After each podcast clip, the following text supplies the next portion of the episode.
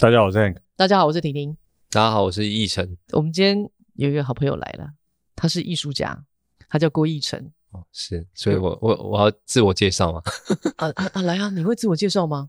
哦，我是奕成，郭奕成。那我是做艺术创作，那创作类型比较偏向当代艺术、新媒体这一块，这样子。嗯，OK 吗？哥，你真的会？我以为你不会。我也是常会自己把那个空白给那个填补起来。真的？你什么时候会这个事情？哎、欸，其实其实我觉得这都是好像后天训练来的。后天的，因为我以前讲话是会被笑的那一种，然后甚至在学校介绍作品会被同学笑说，你到底在讲什么？因为我都是比较挑事思考。是啊，是啊，是啊。我问你一个问题哦，身为一个艺术家啊，会不会有人常常问你说？那个你们艺术家 靠什么生存？会不会，会不会有人每天都有人在问啊？甚至我回 回老家，我阿伯都在问说：“啊，你都是靠什么在生活？你有没有在那个公司上班？你有没有在？”国家什么？我说没有哎、欸，他们的生活的方式，对工作的想象是，你去一个公司上班退休，你的生活就是会照这样步骤去走。因为我是高雄，所以我今年就是常回高呃高雄，然后去做呃我老家的一个艺术驻村，所以我几乎每个月我都会回到我老家去做这个三合院的艺术驻村这样。所以这这一年就常会跟阿伯他们就是联系，然后因为每个月都有不同的艺术家会来这样子，然后想说。啊，我每个月都回去，然后做这些东西啊，感觉我我到底是要靠什么生活？他们都会很好奇。这样、有钱吗？啊，这没钱啊，是不是？对，就是对，就是我们都是喝空气就会饱的那一种。对对对，喝空气，然后喝露水，嗯、喝露水，喝露水，喝水喝酒，喝酒这样。对，那你都怎么回答？包含我同学啊，很多可能对艺术生态不了解的人，他们都会很好奇，艺术家是。怎么样维生生存的？其实，当然，我觉得对艺术家有一一种想象，就是好像 就是死了之后才会有名，然后可能都会活得很穷之类的。当然，这这都是很刻板的印象。当然。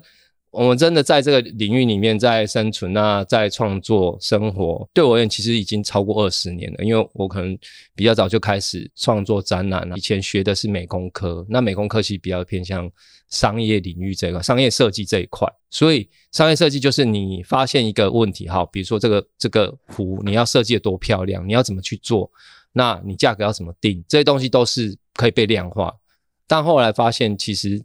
呃，这不是我想要做，所以我在研究所我就去读了跟艺术相关，叫新媒体艺术，以前叫科技艺术研究所啦，北艺大这样，然后也开始的就是创作，然后才发现哟，原来我自己想要解决那个不是眼前看得到的那个东西，而是我生命里面那个洞这样子，就是但那个洞是没有办法补的，所以其实基本上现在我的状态是专职艺术创作，就是。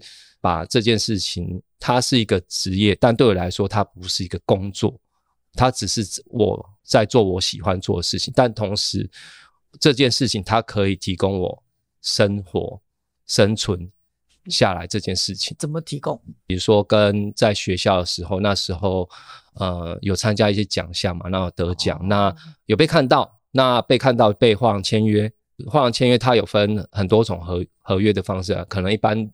理解的可能就是出唱片的这种艺人哦，我跟经纪公司签唱片合约，嗯，那我要开演唱会，你知道吗？但我不就是这样比喻，但比较清楚。那所以，只是你不是开演唱会，是我不是开演唱会，我就是、啊、对，就是透过作品，然后让画廊去销售、去贩卖这样子，因为是经济合约嘛，嗯，嗯对。那经济合约就是哦，有固定的，比如说哦，他们一年哦跟我买多少作品，那多少作品，那我要产出多少作品的量，那比如说。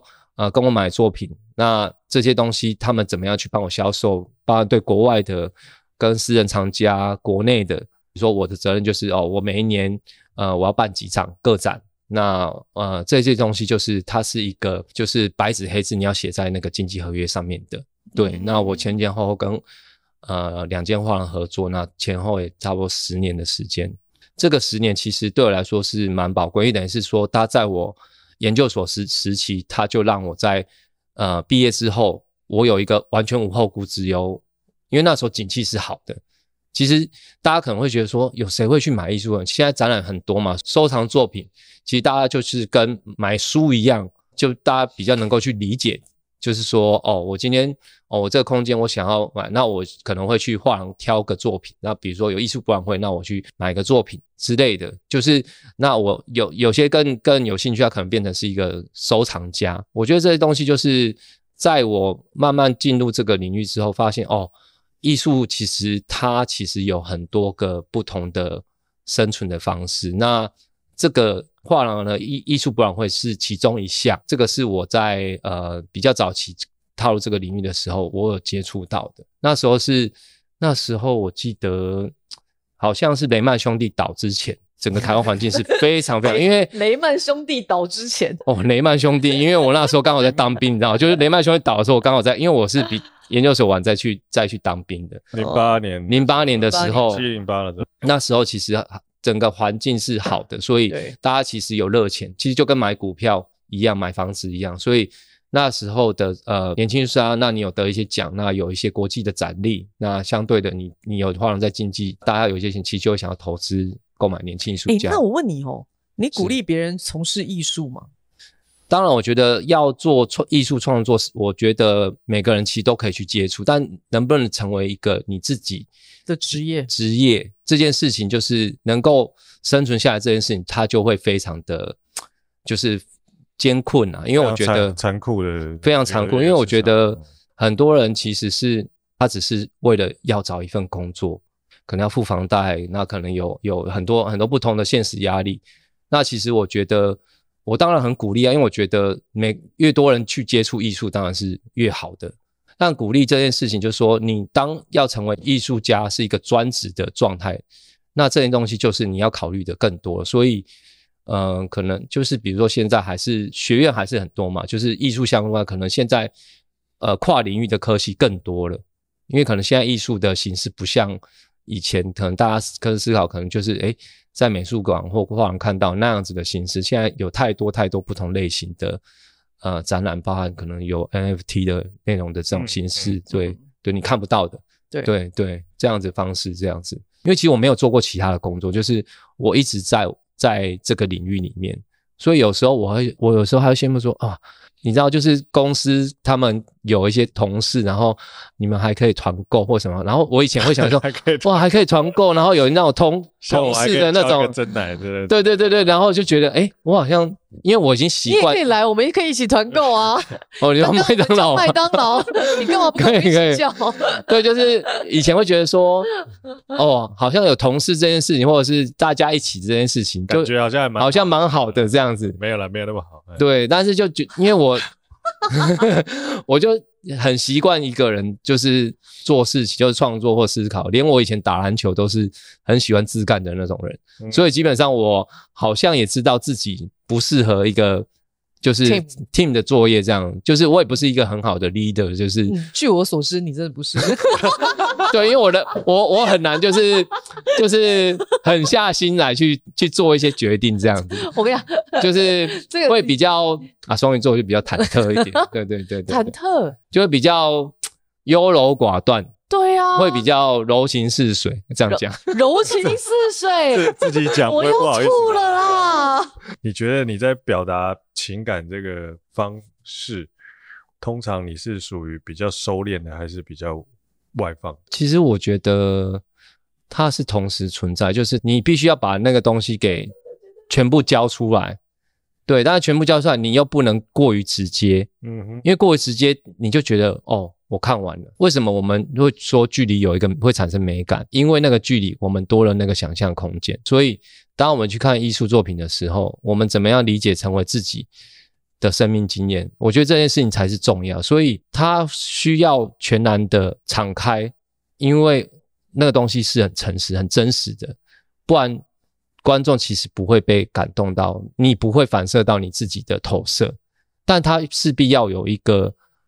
某部分你不能把它做满，你不能把整个故事、整个作品都全部满满都是你自己，你必须要有一些东西是让别人可以进得去的。因为刚好我最近在思考，就是跟缝隙有关，就是一个 gap，因为那个东西就是它有心灵跟物呃物理上的嘛，然后空间上的，包含可能宇宇宙星球跟星球之间，就是你知道月球其实每一年它会远离地球零点三公分这些事情嘛？哦，真的吗？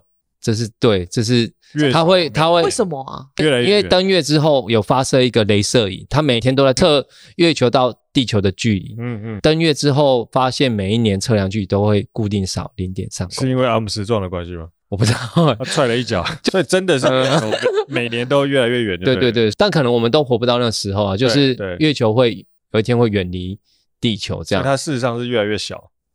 就是就是会越来越远这样。那缝隙缝隙有什么新的观点吗？就是我会希望这个缝隙可以越大越好。我希望可以让很多事情可以慢下来。又刚好遇到这两年又遇到疫情的关系，很多事情我们是不得不慢下来。缝隙在地理上面就会建造一个桥嘛，因为刚好我工作室就盖在那个关渡大桥的那边，然后我把工作室取做桥头工作室嘛。那一方面我老家其实就在高雄桥头这样子。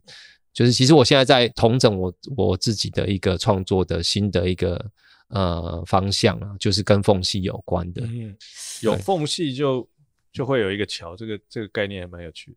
嗯，有画面。呃，这有画面。然后我脚又断掉嘛，所以他势必要把我的脚给接起来，所以他又从我自己真的就有一个桥。嗯，对，这个这个爱这个有我有画面。这句话不错。那你有快过的时候？快过，嗯，你是指 然后呃，篮球是有，我就是我就是没有暖身，所以冲太快，然后瞬间脚就断掉了。对，我觉得我觉得他最靠腰的就是这个。对，你想说，哎，这句话不错，嗯，哲学感性快要来了哦。哎，那你有快过吗？有啊有啊有啊，很好奇吧？就常被 人家讲说他很快，然后我想说，到底是有到底是有多快啊？快是怎样？你你觉得你这一辈子啊，你觉得你最遗憾的是什么事？就是我生命过程，就是我父亲一直缺席这件事情。但因为这件事情，我后来也才理解，他是我为什么要。开始创作的原动力就是起点。在我十岁的时候，我没有办法理解，就是哦，我爸爸当天还煮了米糕，他很难得下厨，他只不过去修个牙齿，去去看牙医，然后他就车祸，就当天就走了。我就看到那个现场，就是那个当下，但我就一直没有办法去消化，因为我们还去急诊室，然后回来，我我哥在房间里面等嘛，我就回来跟我哥说啊，爸爸走了，这样，然后我们两个就。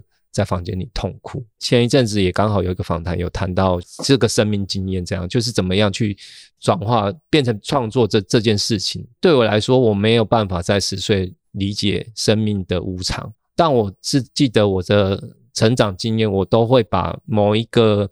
可可能当时候可能是比如说五专的时候，然后可能诶有一个尊敬的长辈，然后那个年纪有点像爸爸的这样的，我就会把父亲的形象投射在这个人身上。然后可能学校的老师我也会投射，就是我发现我是我是有意识的，就是我会特别尊重这个这个老师或者这这个前辈，就是这个父亲的形象就是缺席嘛。我也记不得父亲的声音，我发现我长大，我跟我父亲长得很像。所以，我其实我做了一件作品，是跟我父亲对望的作品，这样子。就是，但我知道我没有办法看到，所以我透过不同的创作方式去面对这件事情。就我觉得每个人其实都有心心里的那个洞嘛，但其实他永远都不会好。就是说，但怎么样跟他跟他对话？你你觉得永远都不会好吗？真的吗？我觉得，因为那因为不不可能嘛，就是说生命你没有办法再重来一次嘛，就是说。这件事情就是缺席，这件事情本来就是在我生命本身就是已经已经形成的，那也变也成为我创作呃某一个作品呃作品里面缺席是一个很重要的一个影子嘛，就是如影随形的那个状态这样，所以对我来说那个遗憾好像好像又不是一样。如果今天我有在想，如果今天我父亲还在，那我是不是我就是只是一个，我也不会去思考生命。生命哲学这件事情，我也不会去思考无常这件事情。我是不是就是也是变成一个，就是去上班，然后工作，然后朝九晚五的上班族？那你刚刚不是很羡慕可以团购吗？对啦，所以就是我也羡慕可以团购的有同事的这个 工作的方式，但只是那个时候的而已啦。因为其实常常创作，你就是你要自己不断的往内挖嘛，就是你只能面对自己，你没有你没有离开学校，你也没有可以人可以真的去讨论，因为没有人会教你说这件作品做出来是好或不好，该怎么做。我们先除却我们现在的生命经验、父母什么的，我们都把它排除掉。我就是一个个体，我自己有我自己想要成长的一个呃方向。嗯。我如果排除了这些影响我的因素，我会不会也成长成这样？对，其实我我有思考说，我会问我哥，就是面对同样这件事情，但他的方式，他就是，因为他以前是比我更会画画，更会得奖，就是他是我，就是觉得我想要我想要成为我哥这样子的人，嗯嗯、对，偶像，对，然后永远家里的奖状都是他比我多，照理来说，他应该是。更适合我走走这条，但他就是最后哥哥没有，最后对，那就是在当工程师，嗯、然后结婚有三个小朋友，会不会他压抑了某种程度的自己？其实我跟我哥讨论过，其实他也接受他现在自己，因为对他而言，其实父亲过世，他其实没有那么大的，就是他知道，就是对我来说就是一个家人过世，但是他没有。他没有像我这样子的状态，因为我有跟他讨论过，因为因为我觉得每个人都是独特的，但是我在面对死亡、生命这件事情，我是用这样的方式去思考，只是那时候不知道有艺术这件事情，不知道有哲学这件事情，不知道可以往哪边走这样。但是你哥的情绪啊什么的，就是等等之类的，是不是比你还要收敛一些些？某种程度上，是是是是，是，因为你是一个比较激烈的人，也或许是他是长子，但当年。对啊，对，就要扛起更多在家里的责任，因为就是不能轻易的就崩溃或者什么东西的。我发现有一些我不晓得，因为我哥我也不认识你哥，所以我不知道。因为其实有一些人，他的压抑是不自知的。他是啊，因为他其实那时候，因为他后来走电子科嘛，因为那时候发展比较好，所以他是有背负某种期许要往这边走。但是他其实因为我后来走美工科啊，他后来有想要休学，我然后去读美工科，但是家。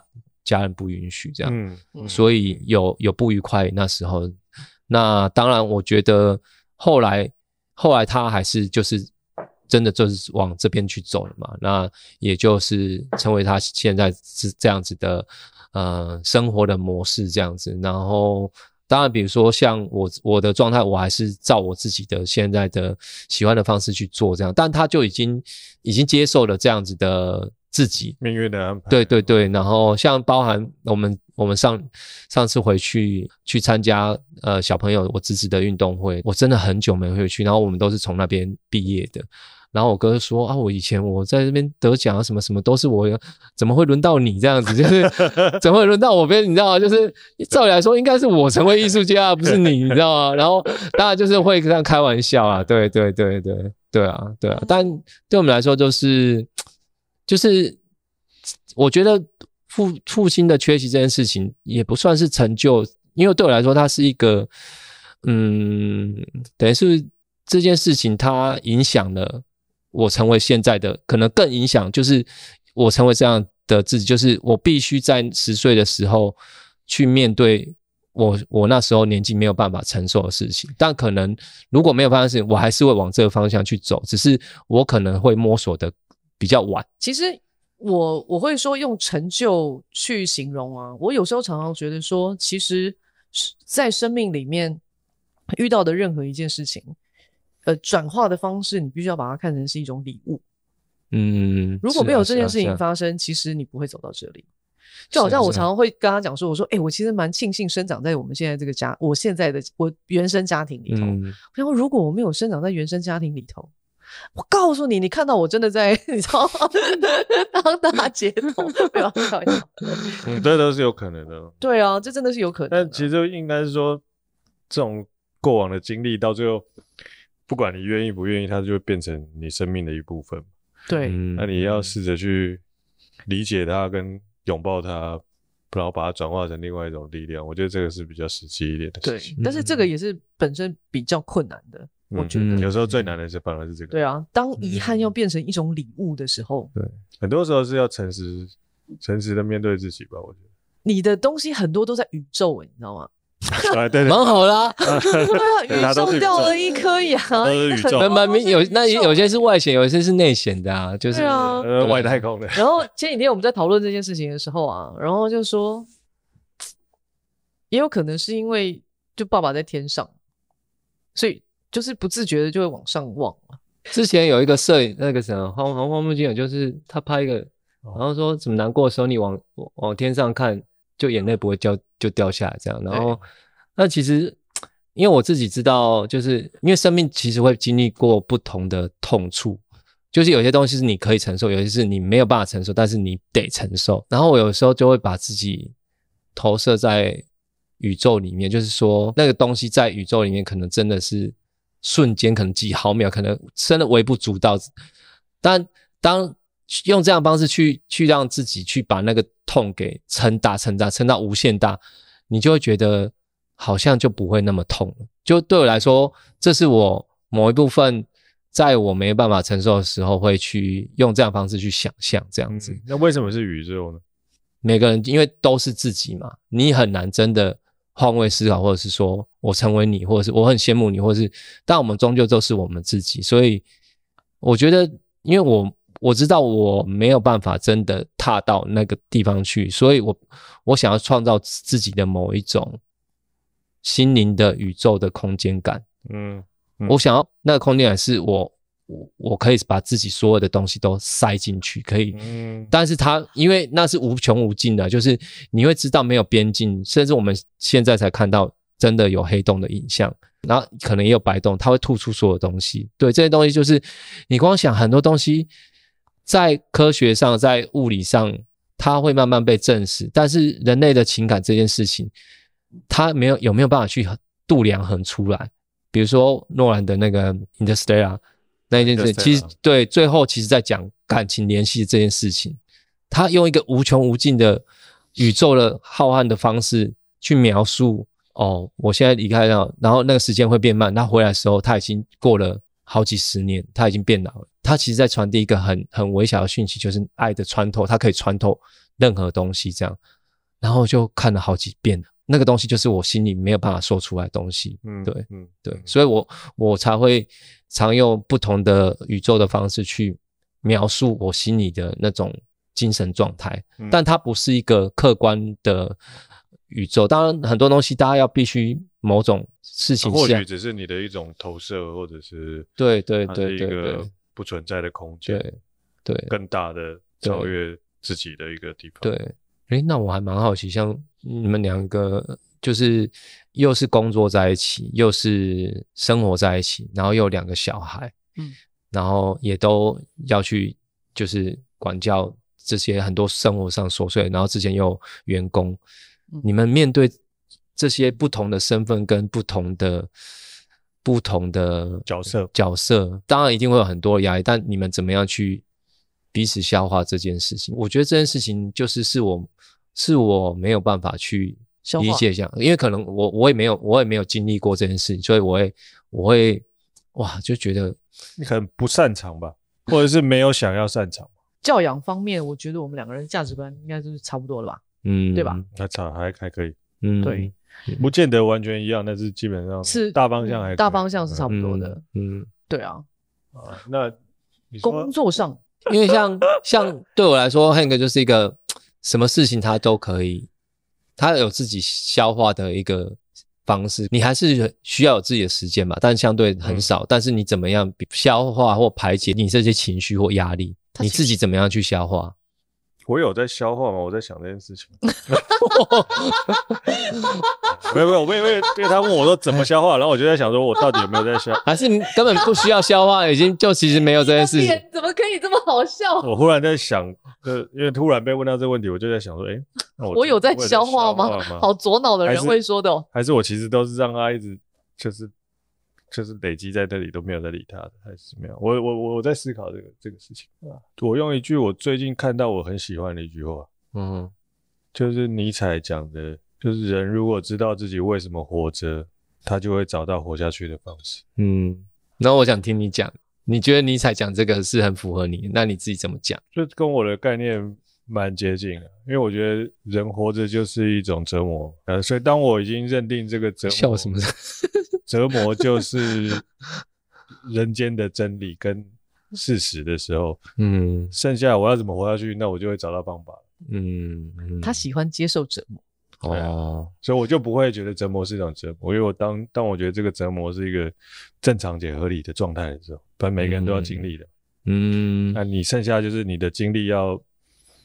如何发泄的问题嘛，你就去找一个事情来研究。对我来讲，就是找个事情来研究这样。所以等于是每个可能有点什么事情、麻烦的事情，或者是什么，你都会好。我接受这个任务，然后把它分析透彻。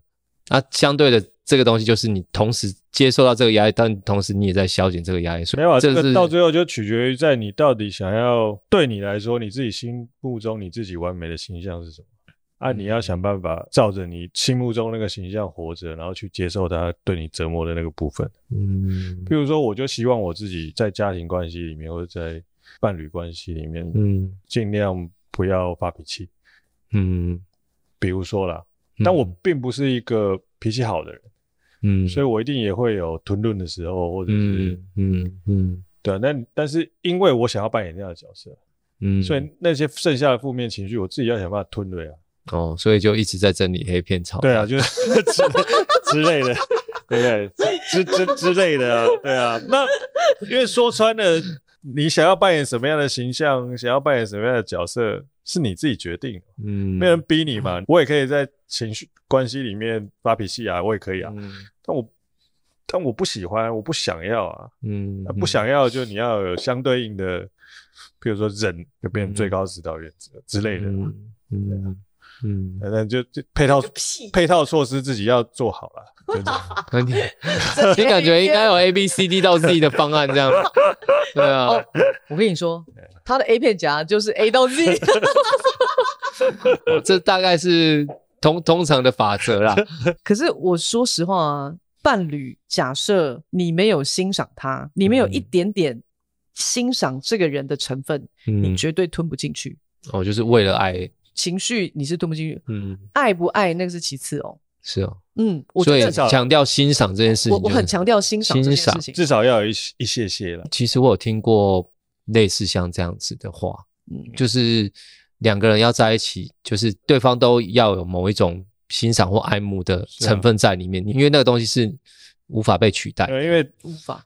对方的缺点一定是相处越久会看到越多，对，这是不肯定的。对对对对，可是所以当你没有一些正面的东西去，嗯、但是人有一长必有一短啊。嗯，对对对。那你如果都没有欣赏的时候，你剩下就全部都是负面的，对，那就会很累了。哦。真的对我来说，你们是我眼中的模范夫妻。因为随着年纪增长，就会觉得婚姻这件事情，好像你会觉得越来越不是你自己想象的。就是对我来说，哎，好像他是有憧憬的。如果真的有一个想象的话。我我的直觉就是你们俩，对我来说就是这件事情，它还有就是会有憧憬的部分，是因为看到你们的相处。我我我讲，人生还有点希望。对，就是因为 因为大家也知道，其实要经营婚姻很难，两个人要生活很难，更何况是工作生活在一起更难。对，然后就觉得，哎，你们其实是就是都调试的，就是平衡的蛮好的，所以。对我来说，就是哦，其实还是还是可以把它做得好这件事情。对，当然相对我知道很难，因为我也还没有经历过经历到这样的状况。可是我觉得啊，诚实这件事情还蛮重要的，不是说诚实面对别人哦，而是诚实面对自己。嗯。我觉得这件事情比较重要。我们过去这几年，其实我们两个人在经营公司的时候，其实有一个很大的问题。嗯，那。我在这里就不赘述了啊，只是说在这个过程里面，我一直知道说这个问题很大，嗯，然后我希望他可以来解决，因为这件事情我是不可能去解决的，这件事情是必然一定是他必须要出来解决这件事，嗯嗯，可是从来都不是他出来解决这件事，然后我觉得我几次跟他 call help，他也都就是。他就会躲开这件事情，或者是不处理这件事情，嗯、或者是会觉得说，嗯，他不需要去处理这件事情，嗯、等等之类的。反正他就是逃离，或是逃避，或者什么怎么样。嗯，前几个礼拜他突然回来面对我，然后跟我讲说，他诚实的面对他，其实的确在逃避这件事。嗯，当你很诚实的去面对到这个问题的时候，我就觉得这个问题被解决了。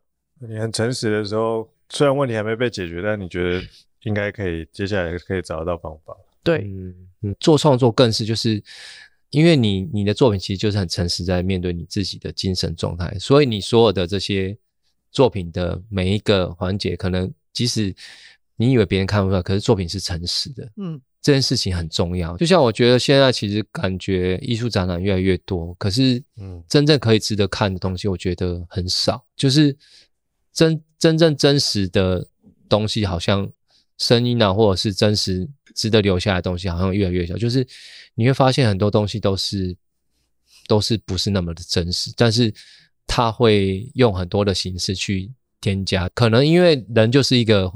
会把自己活得越来越累的一个一个状态，这样子，然后导致大家都会要让自己活得越来越不像自己。为什么我们需要活在这样子的系统里面？当然，还是有很多人很诚实的面对自己，很诚实的过着自己想要过的生活。只是说，大部分的我们是被选择的，而不是我们选择去成为那样子诚实面对自己的人生这样子。然后只是就觉得哇。可能对我来说，创作是一辈子的事情，就是它不是一个我可以领退休金的，就是我会一直做，一直做，因为它是我觉得我活着就是我会去思考这件事情，我会去做创作，但是我也我也会想说，如果今天我没有办法再去兼顾到现实的环境，那我是不是也要去接受某一个现实？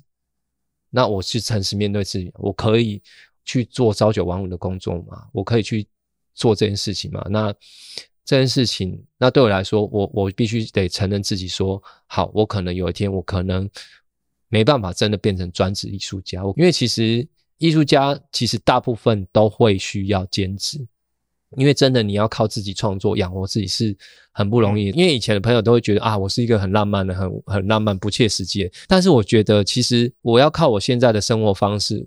我就是要很诚实面对自己，我哪我是适合怎么样的生活方式，我要去选择，然后我要很务实的去算出我我可以用这样的方式，我可以怎么样再过接下来我自己想要选择的呃生活。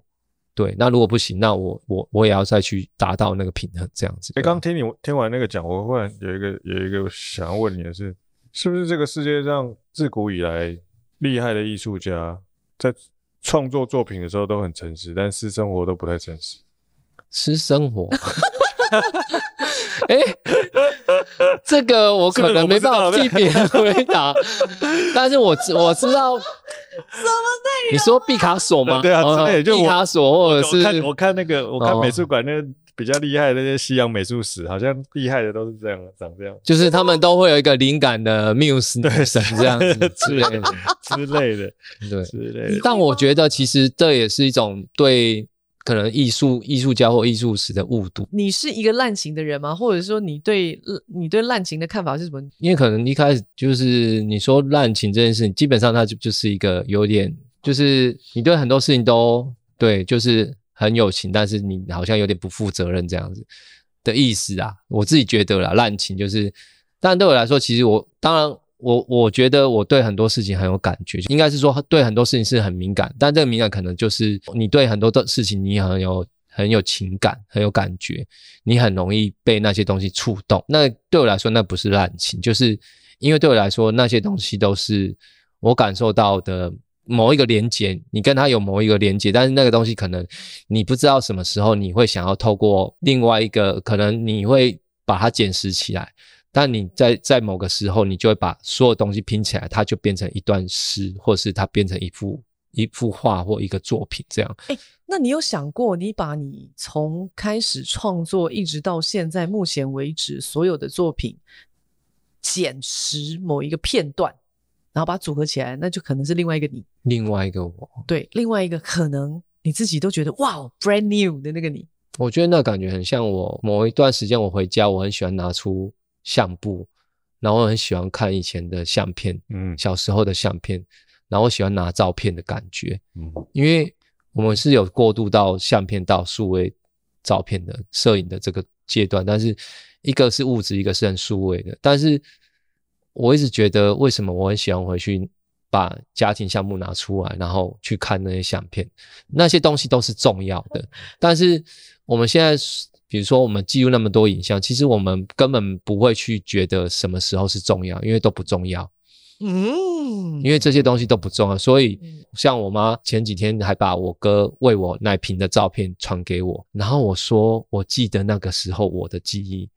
因为我哥用奶瓶喂我，啊、然后我说我长大一定要好好孝顺我哥，应该是我这一生最早的记忆，就是报答我哥。几岁？几岁？就我还在坐坐在就是婴婴儿车，然后我哥喂奶，然后我说我跟我妈说，我记得这个记忆，真的呀，大概差不多两两三回吧。我们会去怀念那个时候的自己嘛，就是不同阶段的自己。那但是为什么我们在？进到手机是 smartphone，那我觉得那个是不同的观看影像的方式的，就是这样子的动作，连这样子的动作都已经是一种人类的演化。就是你知道，我们看有些东西，我们会不自觉想要把它拉大，就是这已经是一个演化的一个繁衍的一个演化，不会动，那也没，你不会拿无法就想法放到啊，对，但是以前你会想象，怎么可能？有有有可能把这些东西，对，那时候看。Tom Cruise 的关键报告就觉得哇，他可以这样好炫，但是现在每个人都可以这样，对，就是对，而且往往左滑，往右滑，对，就是的就可以了嘛。对，为什么我还是会喜欢这些物质性的东西？这些东西它好像是一个，它就是一个存在最有价值。对我来说，那一个精神状态封存在那一个相片纸张上面，那一个相簿里面。会不会有人觉得你是在唱挽歌啊？挽歌哦，嗯，因为我。我觉得就是我们都在对应我们那个时代的记忆嘛。比如说我侄子他们，光这个动作，光他们每天在看听的，然后他每天都在用手机，然后我就在他们旁边。我说：“哎、叔叔在你旁边，你知道吗？”然后我哥有时候他们做错事会把手机没收，然后他就很想要拿那个手机，我就会转移大家注意，就说：“哎、我们来玩球，或是我们来玩别的东西。”这样就是这个东西是对我们来说可能。我们不喜欢这样子，我们喜欢人世界的互动，但是对他们来说，可能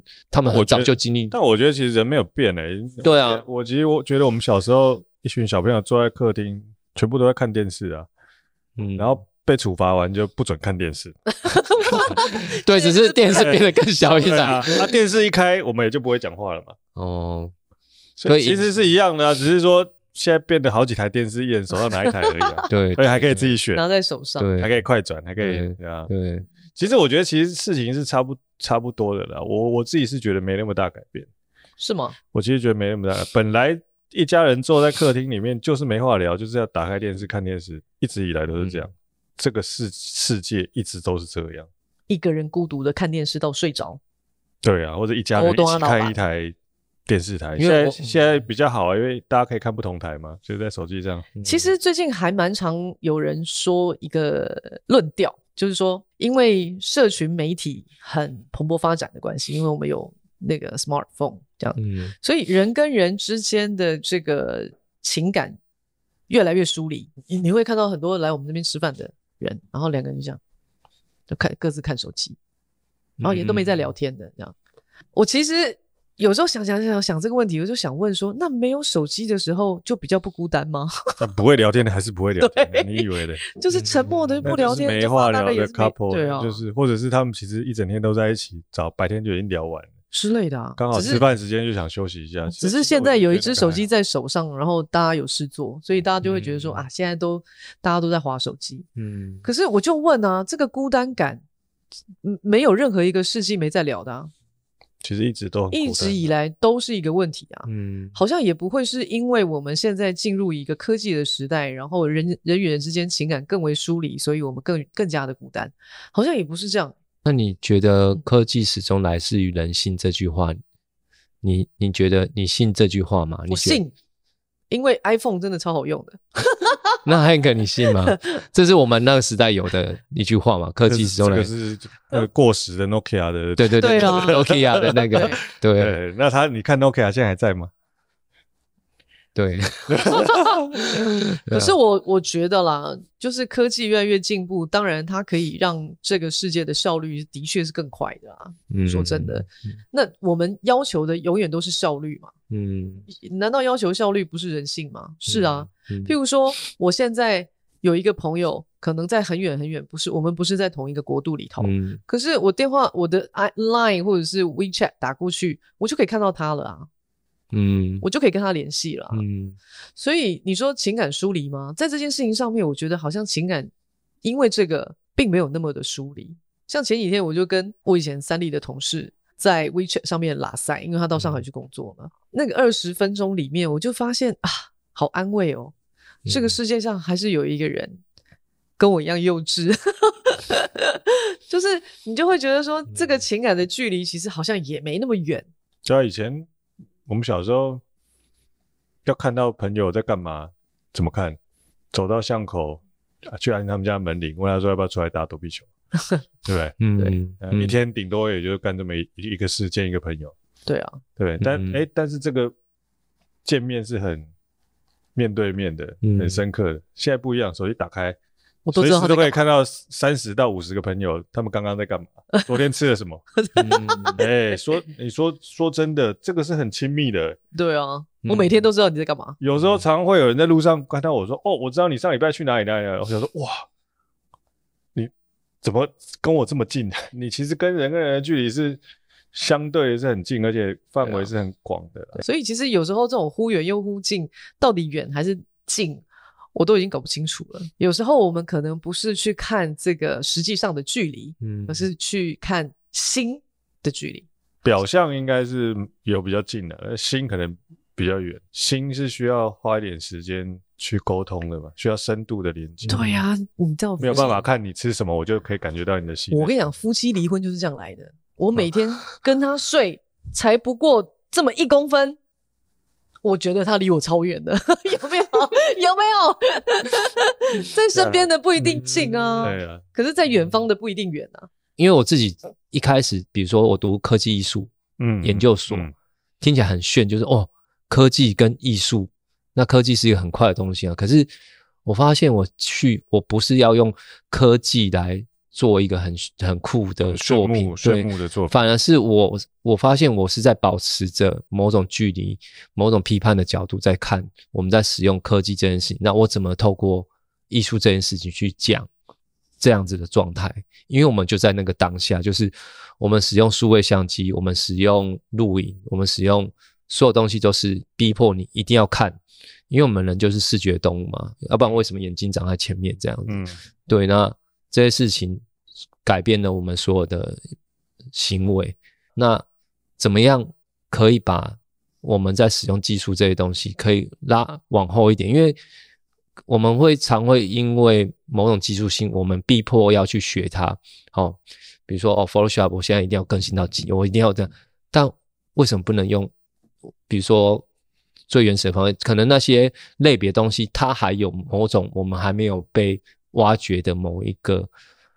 呃，新的美学，嗯嗯，用小画家画就好。对，就是说这些东西都是它可以，它还是可以去产出新的论述，只是我们很快的就把这些东西都放在后放放抛掉了。但可是那个没有关系啊，哎、欸，我觉得有关系耶，没有关系。我跟你说，那个是你自己可以控制的。这个就是我一开始的时候问你的那个问题啊。嗯，对我来说，那些都还是工具吧。对，那是工具。我我的意思是说，那个这个其实就关乎我一开始问你的那个问题，就是说，嗯，你是用什么样的镜头在跟这个世界相处？跟你用什么样的镜头在看这个世界？嗯，你可以自己换镜头啊。你刚刚就说人是视觉的动物，所以你的眼睛你自己可以换镜头啊。嗯，我这个时候用五十，可是我那个时候我可以用八十五，我那个时候我可以用三一百三十五，我另外那个时候我还可以用十六或二十四，嗯，我不一定要这么近，我也不一定要这么远，我可以那么宽，嗯嗯之类的，就是说我不一定，我这些都是都是我的工具，可是所有的距离都是我在控制的。诶，那我反问您一个问题，就是因为镜头本身嘛，比如说他现在拍，你可以换镜头，但是他。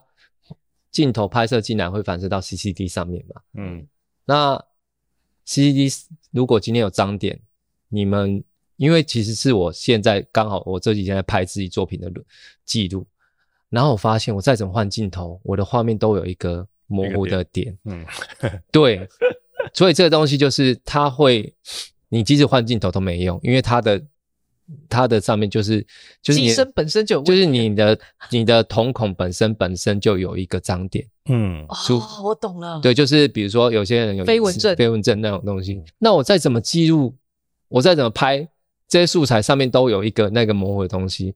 但我就换个角度想，如果我今天把它用这个东西好好的拍，诶，这可可能是这个作品的。我用这台机器拍的风格，啊啊、对，所以其实对我来说，其实就是诚实，就是诚实面对任何的状态，就是说，就是把这些东西，它可以是用另外一个方式去看待。对啊，这也可以。我觉得这个很有趣，变成记录这个青光眼的一天。对啊，我妈之前就是老花加 青光，呃，白内障。嗯，然后她那个时候就跟我们讲说，她现在在看这个火啊，颜色。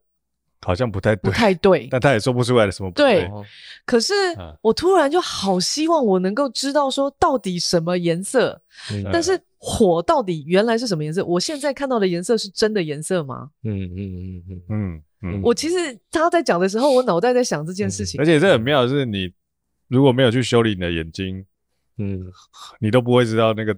出来的东西是不对的。对啊，然后后来他就跑去镭射，就一次就把他的老花跟他的白内障全部都一次处理掉，因为他是可以一次处理的。哦，那他现在就是看手机，就这样像我们这样，这样就可以看得到了。这样，然后我就回去，我问他第一件事情是：那你现在看到的火的颜色是真的火的颜色吗？嗯，他忽突然回答不出来，你知道吗？奕晨最近人生有没有什么期待？因为今年今年好像发生蛮多事情。今年吗？对，只有今年吗？你不是从前年开始就这么多事情？哦，对了，对了，对了，对了，就希望，因为我觉得不管面对任何事情，就是我可能从来没有想过，因为其实我一直很，我觉得我自己一直很诚实面对自己的每一件事情。嗯，对，但是你相对的，你可能会遇到很多。不同类不同类型的困难，或者是不同类型的事情挑战挑战。嗯、那我一直觉得，嗯，一个人面对困就是压力或者是困难，你怎么样去面对这些事情去处理它，这是一个人的智慧跟你的人格的高度。就是，所以我一直觉得，如果今天我遇到即使让我觉得非常气馁或者非常糟糕的事情，就是我恨不得我。从来没有发生过这件事情，但没办法嘛。但我怎么样让这件事情它可以有更更好的方向可以去发展？嗯嗯，那我会努力去做。对，就是说，但首先就是你要诚实面对自己。嗯，对，就是不管怎么样，就是你要回到自己本身。因为我觉得每个人终究会回到自己自己的状状态。因为我记得。昨天有看到 Hank 有一个他，你说其实每个人死之前其实都会知道自己有做赚过多少，你会很诚实面对自己到底有多少，面对过，其实你自己都知道，对对，你自己都知道这样，你你其实大部分人都应该都知道了，对对对对。那对我来说，其实人生有没有遗憾？对我来说，我觉得我我目前为止，我觉得即使负心这件事情。对我来说，其实我都没有一样，因为我觉得我我其实都很很真诚的在面对自己的生命这件事情。对，那当然你一定会跌跌撞撞，就是你会从错误中去摸索，你会觉得哦，你可能哪时候做错，但是你的本意不是这样，你会希望可以往更好的方向去走。那当然，我觉得我有时候会看我可能我二十岁的自己。那时候更害羞，那时候更不懂得怎么样去跟人接触，或者是表达自己。所以我我透过艺术创作这条路去抒发。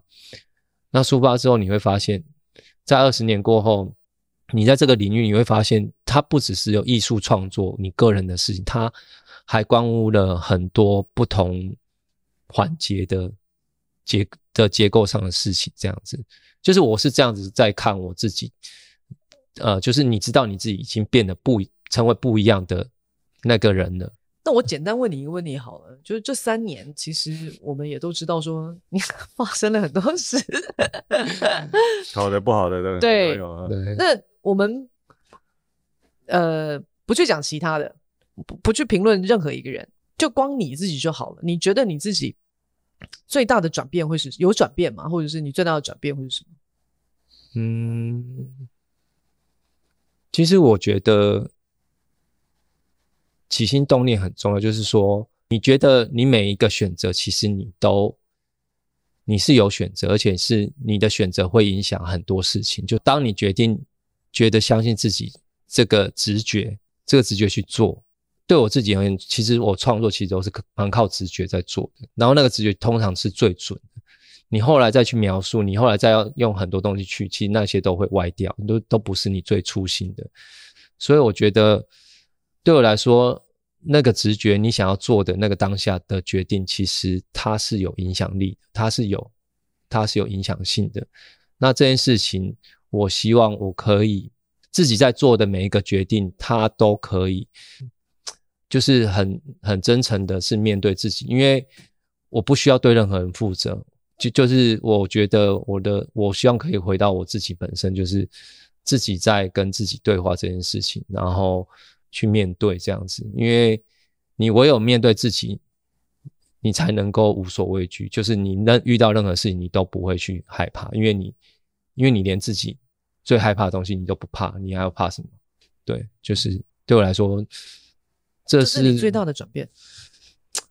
嗯，就是你知道有些事情是会会有影响的，然后这些影响是它是会超乎你的呃想象的范围这样子。然后，但这件事情不管怎么样，你都要回到你自己本身的直觉，就是你在你在做这件事情，对，你不是为了谁，你不是为了任何东西，你只是觉得这件事情。我想，我我相信我心里的声音是。你想，你想做这件事情。对，我想做这件事情。所以接下来的任何的挑战，或者是相对应而来的东西，你都要个人承担。对我来说，都是相对轻松，就是承担。对，就是对那个承担，对我来说就不会是，因为我觉得我对得起自己。嗯哼，嗯我我我没有，我没有违心，我没有违背我自己心里的那个、嗯、那个声音，所以不管怎么样，我觉得。那个东西就是就是我自己本身最诚实的状态，嗯，对，所以对我来说，可能以前你会觉得你在做创作，你在做一些事情，整合一些事情，做一些东西连资源的连接，但这些东西相对你，你可能之前的呃在做的事情，你会触及到更多的范畴，然后这些范畴它你会你会发现，哦，原来原来这个环境的状态，这个问题哦发生在这边。然后你会希望可以可以有让这个环境更好的可能性，这样。毕竟我觉得我不会是希望自己今天好，我今天是个艺术家，那我我我我只关我只觉得哦，我自己作品可以有很有卖得很好，或者是我今天有很多展览，或者是怎么样。就是我会希望，其实我会希望很多事情大家可以有让这个环境有更好的可能性。因为我发现，其实现在不是这样子，而且是可能比我想象的更更严重，是我以前三年前可能我没有想过的。对，那既然我遇到了一些事情，或者是我我我得面对一些事情，那我怎么样透过我自己本身的方式，我自己身为一个艺术家，我怎么样透过我自己的呃理解的方式或者消化的方式去面对这些事情。当你去面对这些事情，你会发现你又成为另外一个不一样的自己。但那个状态对我来说是好的，就是说我可以去面对我以前没有办法面对那个自己的状态，这样子。嗯，对对对。当然，将来还是会有不断的这个状态，但是就是唯一回到就是很真诚的面对自己本身，你才能够一直不断的闯过那个缝隙，或者是。搭那个桥走过去，这样子。嗯，我相信我们的听众听到这边一定很好奇，郭一成之前发生什么事情，可以请自己去 Google 一下郭奕成这个字，我们就不在节目里面讲了。哦，没有，就是一些展览嘛，一些展览跟一些合作，两个字你就可以知道了。一些合作啦，一些合作，有兴趣的可以去 Google 一下。希望台湾的整体的艺文环境可以更好。这样子，故事有点长。对对对，对。好，OK OK OK。好了。那我们今天就到这儿了，好不好？好，谢谢奕成，谢谢，谢谢奕成，谢谢，拜拜，拜拜，拜拜。